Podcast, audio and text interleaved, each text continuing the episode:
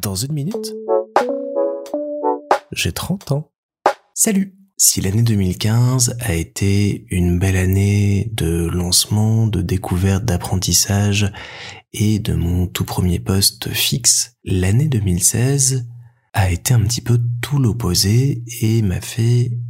bien, bien, bien revenir sur Terre. Il y a eu en effet cette année-là plusieurs euh, événements qui euh, m'ont touché de près ou de loin et qui euh, m'ont un petit peu remis en question sur le plan personnel et professionnel. Alors avant que je vous explique tout ça, il faut que je vous parle de la règle qu'il y avait à l'époque chez Canal pour les pigistes on n'avait pas le droit, pour permettre que les équipes tournent régulièrement, de travailler plus de 100 jours par an sur une année glissante chez eux. Il fallait donc faire très attention à l'époque aux jours où on venait chez Canal pour éviter d'en avoir trop et d'être bloqué pendant des mois et des mois après. Retenez bien ça, ce sera important pour la suite. En 2015 et 2016, l'un des événements médiatiques les plus importants, ça n'a pas été mon entrée sur le marché du travail,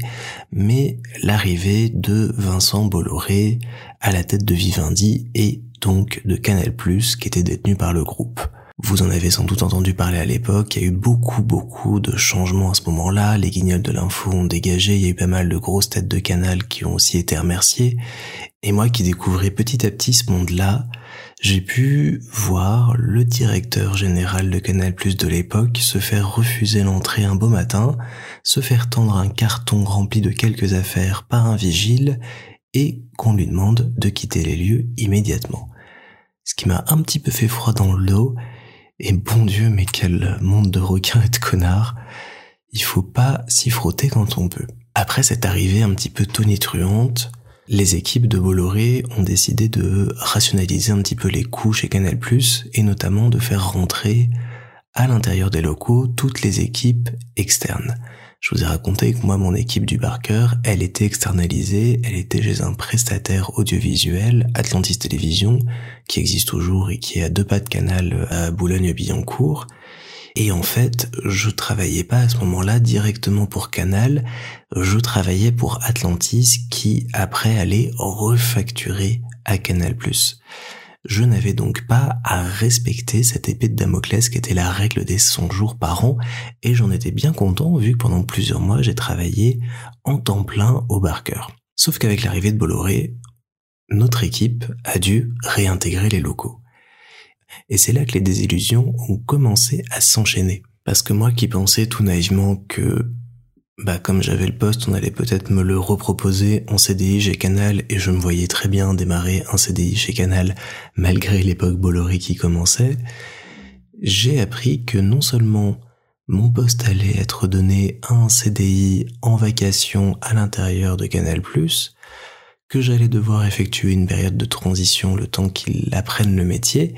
et que surtout j'allais devoir former cette personne à mon métier. Et quand on pense avoir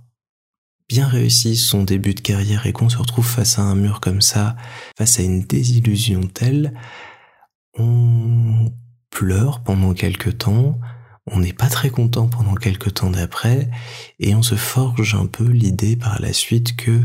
un poste c'est pas très grave et qu'on en retrouvera toujours un ailleurs. Mais sur le moment ça fait très très mal j'ai, je l'ai vraiment très mal vécu, une espèce de perte d'estime et de confiance de moi, comme si j'avais raté quelque chose alors que ce n'était pas de mon fait. J'ai donc passé une partie de l'année 2016 à préparer le déménagement, à former les équipes sur euh, les nouveaux process qu'ils allaient découvrir en interne chez Canal et que je connaissais de mon stage, et à préparer la personne qui est venue me succéder ensuite à ce poste-là. Et j'étais à la fois content parce que c'est des projets où je peux mettre en place des euh, process de production et j'aime beaucoup, beaucoup, beaucoup ça, imaginer des choses et former des gens, mais avec un gros pincement au cœur de quitter euh, la fonction que j'aimais tant par la suite. Pour couronner le tout, j'ai été cambriolé cette année-là. J'étais euh, au bureau et mon propriétaire qui devait faire euh, des travaux dans l'immeuble m'a appelé en me demandant s'il était normal que ma porte d'appartement soit ouverte, ce à quoi j'ai répondu que non, étant au travail en pleine journée, il n'y avait personne d'autre dans l'appart. et pour apprendre quelques instants plus tard qu'il y avait des traces d'effraction et notamment deux pieds de biche sur la poignée. Je suis donc rentré très vite chez moi et j'ai découvert que, effectivement, la porte de mon petit refuge de 18 mètres carrés avait été forcée et que la personne s'était emparée de pas mal de mes affaires, emportées dans une valise qui n'était pas la mienne, qui était euh, une valise canal qu'on m'avait prêtée à l'époque et que je devais rendre quelques jours plus tard. Et ça m'a rendu malade de devoir annoncer à la personne que j'allais lui rembourser sa valise parce que quelqu'un s'était barré avec. C'est pas le plus grave parce qu'il y avait aussi euh, mon ordi qui a disparu dans le tas, avec pas mal de projets et de rushs auxquels je tenais beaucoup. C'est à ce moment-là que j'ai perdu une grosse partie euh, de jeux de main avec des scènes que je n'ai pas mises dans le montage final et que j'aurais bien aimé euh, retrouver aujourd'hui, ça, ça me casse les couilles des années et des années après le savoir disparu comme ça. Et devoir dormir dans un appartement dont la porte ne ferme plus, c'est vraiment pas agréable, en sachant que quelqu'un, d'autant plus, est venu dans votre intimité à fouiller vos armoires, à tout foutu par terre et qu'il faut tout ranger derrière. Heureusement, Justine était là et m'a accompagné toute la nuit, a dormi avec moi pour euh, éviter que je ne stresse trop et comment on surveille l'appart le lendemain le temps qu'un serrurier vienne faire son job. Merci encore à elle, je t'embrasse très fort, je suis heureux d'avoir pu compter sur toi à ce moment-là, ça a été fort précieux de t'avoir à mes côtés. On arrive donc à peu près à l'été avec deux événements comme ça dans les pattes qui sont pas très agréables et donc je me retrouve à partir de juillet en tant que pigiste chez Canal+. J'ai continué à travailler pour le Barker parce que j'aimais bien l'équipe et que j'avais encore des choses à mettre en place et qu'on proposait pas mal de missions assez chouettes. Sauf que je suis très vite, trop vite, tombé sous la fameuse règle des 100 jours. Et il est arrivé au mois de septembre-octobre de l'année 2016 que j'ai fait mes 100 jours et qu'on m'a annoncé que j'allais pas pouvoir revenir avant plusieurs mois chez Canal. Troisième désillusion de l'année, un petit peu perdu, perplexe, alors que bah, tout allait bien. Six mois avant, là, je me retrouvais avec un appart euh, qui avait été visité, une carrière un petit peu saccagée et vraiment la motivation dans les chaussettes. Mais je me suis quand même mis en recherche d'un emploi j'ai essayé de candidater dans plusieurs euh, boîtes de production, chaînes de télé et autres, mais euh, malheureusement j'ai fait un peu chou blanc. Heureusement, j'avais encore quelques jours de rap chez Canal pour pouvoir continuer à bosser pour eux. Et finalement, tout s'est plutôt bien concordé parce qu'à la fin du mois d'octobre, j'ai pu passer un entretien chez 17 mars, une boîte de création de visuels et notamment d'habillage télé, qui a très gentiment accepté de me recruter en tant que chef de projet pour gérer différents projets audiovisuels chez eux. Et alors 17 mars, comme ça a été une grande partie de mon année 2017, il va falloir que je passe un petit peu de temps à vous en parler. Je vais donc consacrer un épisode entier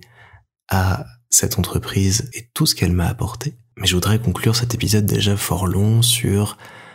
un beau projet que j'ai pu mener cette année-là, qui a été euh, l'organisation d'une grande soirée où j'ai réuni pas loin de Boulogne-Billancourt, dans un théâtre, les gros sites de l'époque qui traitaient d'Harry Potter. Parce que je me rendais compte que sur Internet, on savait pas forcément qui faisait quoi, qui était dispo où, et euh, que c'était intéressant de pouvoir se présenter et se mettre en avant. Et j'avais imaginé, avec euh, l'association qui gère Poudlard 12 une grande soirée où les acteurs et les actrices du fandom venaient euh, se présenter et répondre aux questions de la salle euh, qui était devant eux. Cette soirée, elle s'est euh, Génération Harry Potter. Ça a été une chouette organisation. Ça a un peu cafouillé parce qu'on a dû changer de théâtre parce qu'il y avait beaucoup de monde qui voulait venir et ça a posé certains problèmes. Mais j'étais content de ce succès-là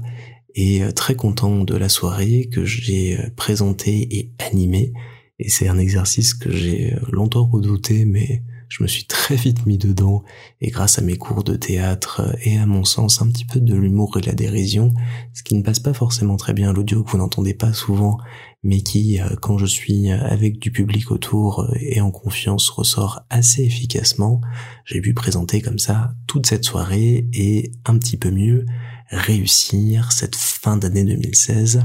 Ce qui est très étonnant, c'est que cette soirée-là, elle s'est tenue le 18 novembre 2016, ce qui a coïncidé avec mon tout dernier jour de pige chez Canal. Et quand j'ai quitté ce soir-là, après ma dernière pige, les grands bâtiments de Canal+, je n'avais pas idée que j'aimais plus, je n'y remettrais les pieds. Cette année 2016, elle a quand même été remplie de petits bonheurs, de petites joies, de rencontres, d'escapes, de superbes anniversaires entourés de potes, de voyages, de la découverte d'un tout petit être qui était né quelques mois auparavant, qui était Léana, et de plein de petites choses comme ça qui l'ont quand même rendu si horrible que ça au final. Mais voilà, que voulez-vous, je suis un peu une drama queen, j'aime bien euh, appuyer là où le malheur peut se trouver. Et c'était mine de rien très important pour moi à l'époque. Maintenant, je me rends compte aujourd'hui que c'est tout le reste à côté qui est vraiment le plus important et c'est tous les petits moments que j'ai pu passer en famille, entre amis, à découvrir plein de choses, à rester enfermé deux jours pour un marathon Harry Potter dans un cinéma, que malgré tout, malgré la vie, cette année 2016, elle a été heureusement et avec beaucoup de bonheur bien remplie.